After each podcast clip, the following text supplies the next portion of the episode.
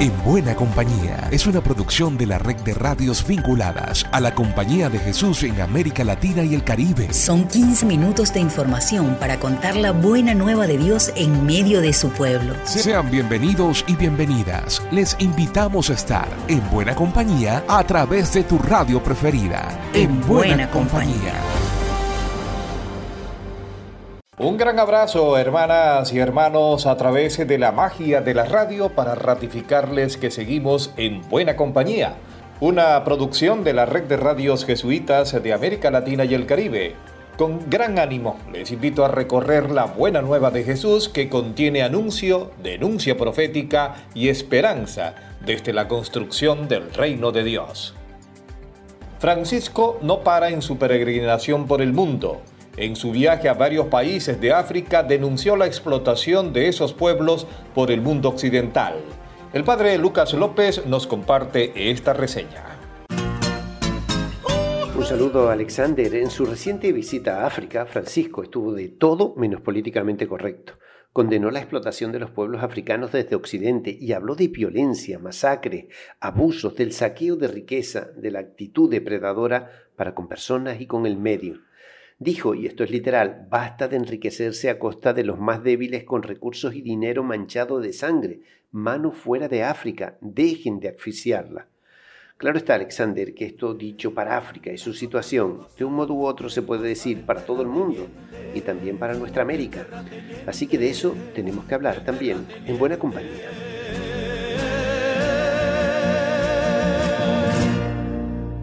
Nos vamos a México. ¿Recuerdan el asesinato de dos jesuitas y un laico en Chihuahua hace siete meses? Nuestra compañera Elizabeth Ángel nos cuenta que la Comisión Interamericana de Derechos Humanos acaba de otorgarle medidas cautelares a esa comunidad jesuita. Elizabeth, te escuchamos.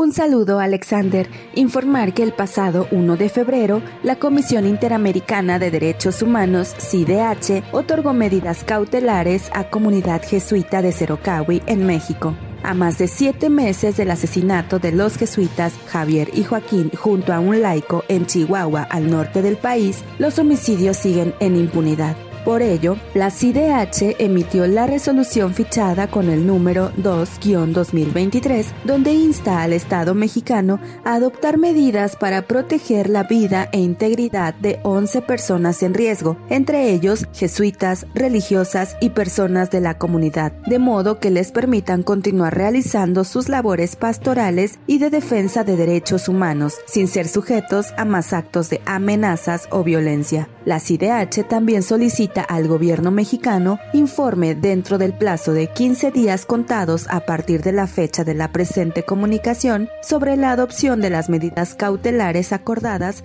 y actualizar dicha información en forma periódica. Las medidas cautelares fueron solicitadas por la obra jesuita Centro ProDH, junto al Centro de Derechos Humanos de las Mujeres AC y COSIDAC. Por su parte, la Compañía de Jesús pide que se asegure la coordinación pronta de las instituciones estatales y federales en un diálogo con las personas beneficiarias para que las medidas sean adoptadas a la brevedad y se avance hacia la justicia. La Sierra Tarahumara, Cerocawi y los jesuitas esperan que estos hechos no se repitan nunca más. Para más información visita cerocawi.jesuitasmexico.org. Reportó Elizabeth Ángel de la Compañía de Jesús en México para En Buena Compañía. Y en esta línea de derechos humanos, desde Radio YSUCA en El Salvador, nos presentan una crónica sobre la persecución que ha sufrido recientemente la Iglesia Católica en Nicaragua. El régimen de Daniel Ortega continúa su persecución hacia la Iglesia Católica nicaragüense. Esta semana el Poder Judicial controlado por su partido sandinista condenó a 10 años de cárcel a cuatro sacerdotes, dos seminaristas y un camarógrafo, quienes acompañaban a Monseñor Rolando Álvarez, obispo de Matagalpa, en la sede parroquial en agosto del año pasado. El abogado Yader Valdivia del colectivo de derechos humanos Nicaragua Nunca Más, desde el exilio reprochó la acción judicial. Procesos que han sido viciados y, carentes de la garantía del debido proceso, que ha dejado en la falta de indefensión a las personas acusadas, quienes permanecieron también en algún momento privadas de su libertad sin una orden judicial. La represión contra líderes de la Iglesia Católica continúa y para este 15 de febrero está programado el juicio en contra del obispo Rolando Álvarez, en las mismas condiciones de indefensión desde Radio YSUCA en El Salvador. Gerardo Castro para el programa En Buena Compañía. Y a propósito, también les contamos que Daniel Ortega ordenó el destierro y la expulsión de 222 presos y presas políticas hacia los Estados Unidos, entre los que se encuentran cuatro sacerdotes, dos seminaristas y el camarógrafo que habían sido condenados esta misma semana. En el caso del obispo de Matagalpa, Rolando Álvarez, condenado también a prisión, rechazó el ofrecimiento y expresó que prefería pagar la condena de los liberados y desterrados. Nos movemos hacia el ámbito educativo. La Federación Internacional de Fe y Alegría sigue generando propuestas para una educación de calidad. En el siguiente despacho, Héctor Escandel nos habla de la prioridad del movimiento sobre la inclusión en la educación. La educación inclusiva en fe y alegría es prioridad. En la pospandemia es imperativo recuperar los espacios y centros que ofrecen una alternativa de calidad para niños, niñas y jóvenes con alguna discapacidad. Nacer con síndrome de Down o con discapacidad auditiva, por ejemplo, no es una condena o no debería ser una condena. La evidencia en este caso son Erika y José, dos jóvenes, dos estudiantes ecuatorianos que gozan de una oportunidad gracias al programa de educación inclusiva de Fe y Alegría. Por los hijos uno tiene que luchar. Primero fue en el caso de mi hija que no oye, que es Erika. Fue la voluntad de Dios de enviarme otro hijo especial, en este caso José con síndrome de Down. He tratado de, salir y ayudarlos para que ellos puedan aprender y desenvolverse y desarrollarse por sí mismos. Si no hubiese fe y alegría, hubieran muchos, muchos niños y jóvenes con discapacidades que a lo mejor eh, estuvieran en sus casas y no, no tendrían una educación. Según Naciones Unidas y distintas organizaciones dedicadas a la investigación educativa durante la pandemia generada por la COVID-19, los centros de atención de la primera infancia y los especializados en educación inclusiva cerraron, en su mayoría por la no disposición de equipos y estrategias contextualizadas para responder a esta otra emergencia, la educativa. En la pospandemia sigue siendo un desafío garantizar el derecho al aprendizaje de todas y de todos, ya escucharon el testimonio de una madre en el que se evidencia que para muchos, sobre todo en sectores populares ubicados en las periferias, en las nuevas fronteras de la exclusión, las propuestas como la de Fe y Alegría representan a veces la única opción. Desde la Federación Internacional de Fe y Alegría en Bogotá, Colombia, Héctor Escandel, en buena compañía. Y seguimos con buenas nuevas. La provincia jesuita del Brasil está de pláceme porque siete jóvenes hacen sus primeros votos jesuitas. Escuchemos al joven Vinicius Ramón Frank Brand con su testimonio. Saludos a Alexander Medina y para todos los oyentes del programa En Buena Compañía. Me llamo Vinicius, soy novicio jesuita del Brasil. Voy a contarles un poco sobre la experiencia de los votos que firmaron mis compañeros. Hemos trabajado mucho y es un honor poner manos a la obra en ayudar a la organización en un momento tan importante para la vida de un religioso, la celebración de los votos perpetuos. No sería distinto para nuestros compañeros, aún más con quien compartimos un año de sueños, progresos, alegrías y luchas. Debo admitir que toca mi sensibilidad cuando veo una vida entregue para la vocación, para un llamado de un Dios que, en último análisis, es misterio, y con base en eso construye un proyecto de vida que suscita vida. Es un marco importante para ellos pero también para nosotros, pues además de un rito de pasaje para el segundo año de noviciado, es de algún modo una anticipación de nuestros votos, que a mí me invita a una constancia más grande de relación con el Señor y una entrega más efectiva. Creo que lo fundamental en nuestra vida en cuanto a humanidad es la relación que establecemos con Dios mismo. En el noviciado nos proponemos a profundizar esa relación. Nadie mejor para bien instruirnos para la acción en el mundo que la sabiduría divina. Cuando elegimos para las mociones del buen espíritu, el trabajo humano contribuye para el bien de todos. A cada acción que corresponde a efectivar la santa voluntad de Dios, a cada pequeña conversión nos pone en un proceso de purificación interior en que torna más visible en el mundo la imagen de lo divino amor encarnado en pobreza, castidad y obediencia. Siento como un camino sobre todo de expansión de libertad interior. Muchas gracias a todos. Nos seguimos informando de lo que ocurre en la CEPAL en la voz de Tiffany Trejo. Gracias Alex. Un saludo para toda la audiencia. ya está disponible la primera palabra de la CEPAL del 2023, que en esta oportunidad hace un recorrido por los frutos y desafíos que nos dejan estos dos primeros años de implementación del segundo proyecto apostólico común de la CEPAL, el PAC.2. En ella, el padre Roberto Jaramillo nos recuerda cuál es la principal tarea de la CEPAL. Colaborar en la articulación de nuestros trabajos con el solo objetivo de lograr impactos de mayor alcance en la misión que se le ha encomendado al cuerpo de la compañía. En otras noticias ya están publicadas las fechas de este año para la presentación de proyectos para participar del subsidio de la CEPAL para la realización de ejercicios espirituales.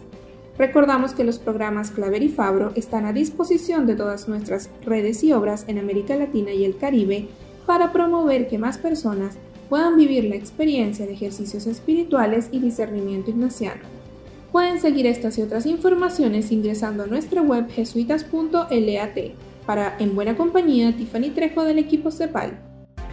Pasamos a la materia de la educación indígena en Bolivia, pero desde la denuncia. Julio Rodríguez, de Radio Santa Cruz, nos reporta que los niños de una comunidad indígena del pueblo ayoreo están terminando el sexto grado sin saber leer ni escribir. Les cuento que Degui es una comunidad del pueblo indígena Ayoreo que se encuentra dentro de la ciudad de Santa Cruz de la Sierra al este de Bolivia. Allí existe una unidad educativa donde, según denunció Rocío Picanere, mujer profesional e integrante de este pueblo, se detectó que hay menores que, estando ya en sexto de secundaria, no saben ni escribir su nombre.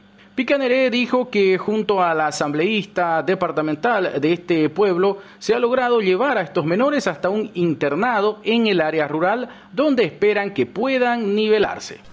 Donde los niños de Degui yo los he podido registrar en mi planilla, donde ellos personalmente deberían de saber leer y escribir su nombre, no saben leer, no saben escribir ni su nombre.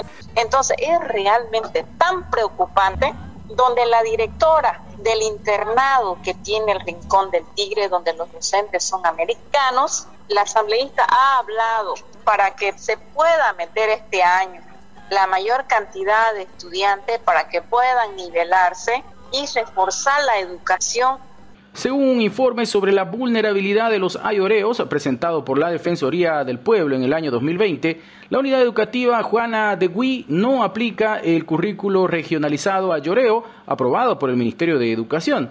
La educación que se les brinda es en castellano, pese a que su primera lengua es el idioma samuco. Con todas estas falencias inició la semana pasada la gestión escolar. Julio Rodríguez desde Radio Santa Cruz en Santa Cruz de la Sierra, Bolivia.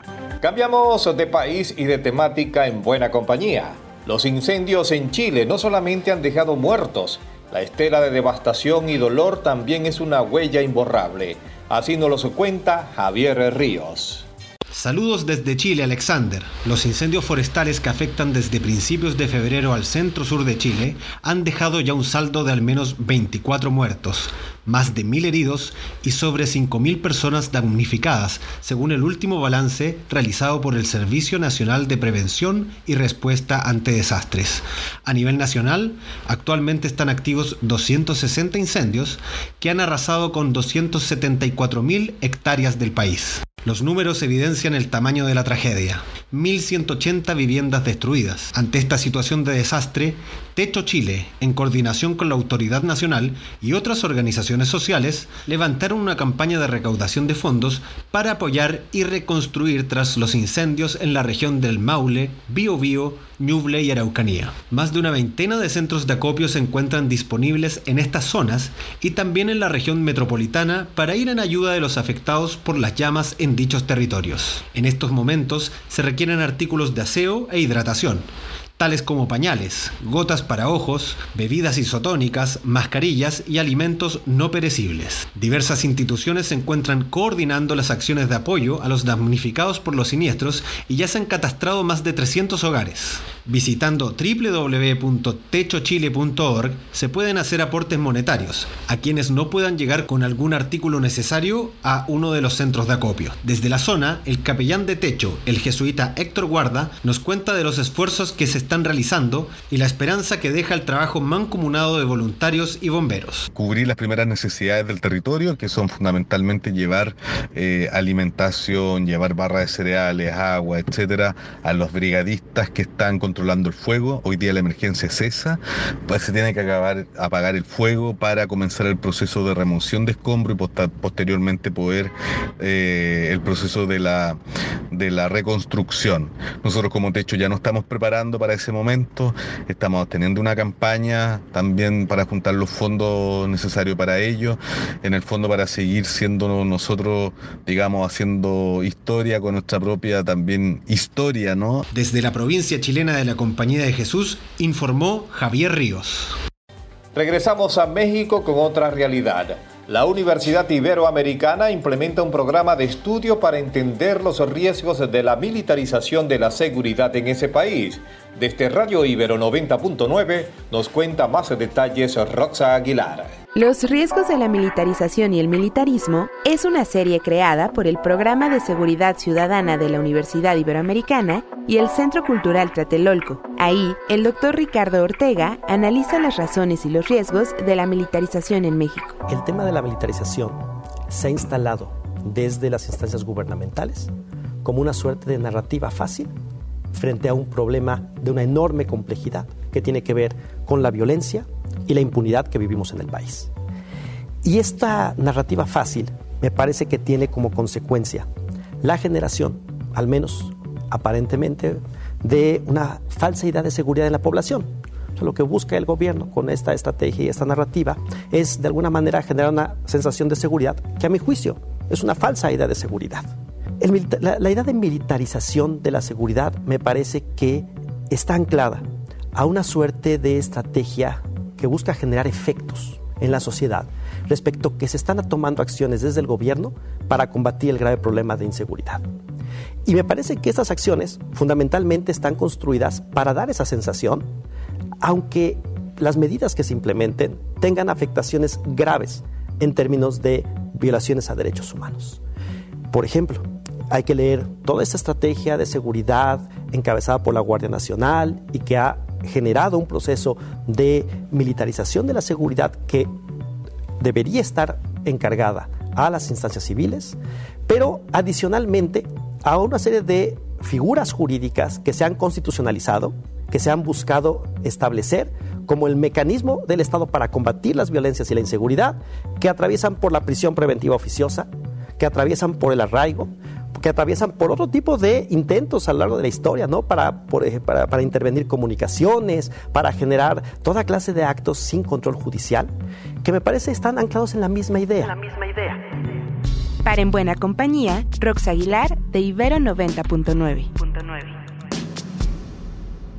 En la primera edición de este año estrenamos una nueva sección ¿Quién es quién? para ir conociendo a compañeros y compañeras de camino. En esta ocasión saludamos a José María Tojeira, el popular Chema, jesuita del Salvador. Un abrazo, José Mari. Un saludo, Alexander. Y un saludo a los oyentes de la red de radios jesuitas de América Latina y el Caribe. Vivo en El Salvador. Llegué a América Central, a Honduras, el año 1969, es decir, hace ya cincuenta y tantos años. Entre las muchas cosas vividas en estos años, la que más me ha hecho crecer creo que es la cercanía con los pobres y el entusiasmo que la palabra de Dios ha ido generando en mí en favor de defender a los pobres, luchar contra el sufrimiento que los seres humanos creamos, ¿verdad? Y obligamos a sufrir a otros. Y en fin, pues eh, eso es lo que más me ha ayudado. Ahora lo que me toca vivir es trabajar en una parroquia eh, pequeña, eh, dada a mi edad, porque ya los años pasan y volver de nuevo a tratar con la gente. Eh, tuve mucho trabajo eh, pues de defensa de derechos humanos, de incidencia política. Ahora me toca estar de nuevo con la gente y eso me alegra. Soy José María Tojeira, Chema, jesuita desde El Salvador, para En Buena Compañía. Por mi parte, será hasta la próxima. Y recuerden, por esta radio y por esta red de radios, seguimos en buena compañía.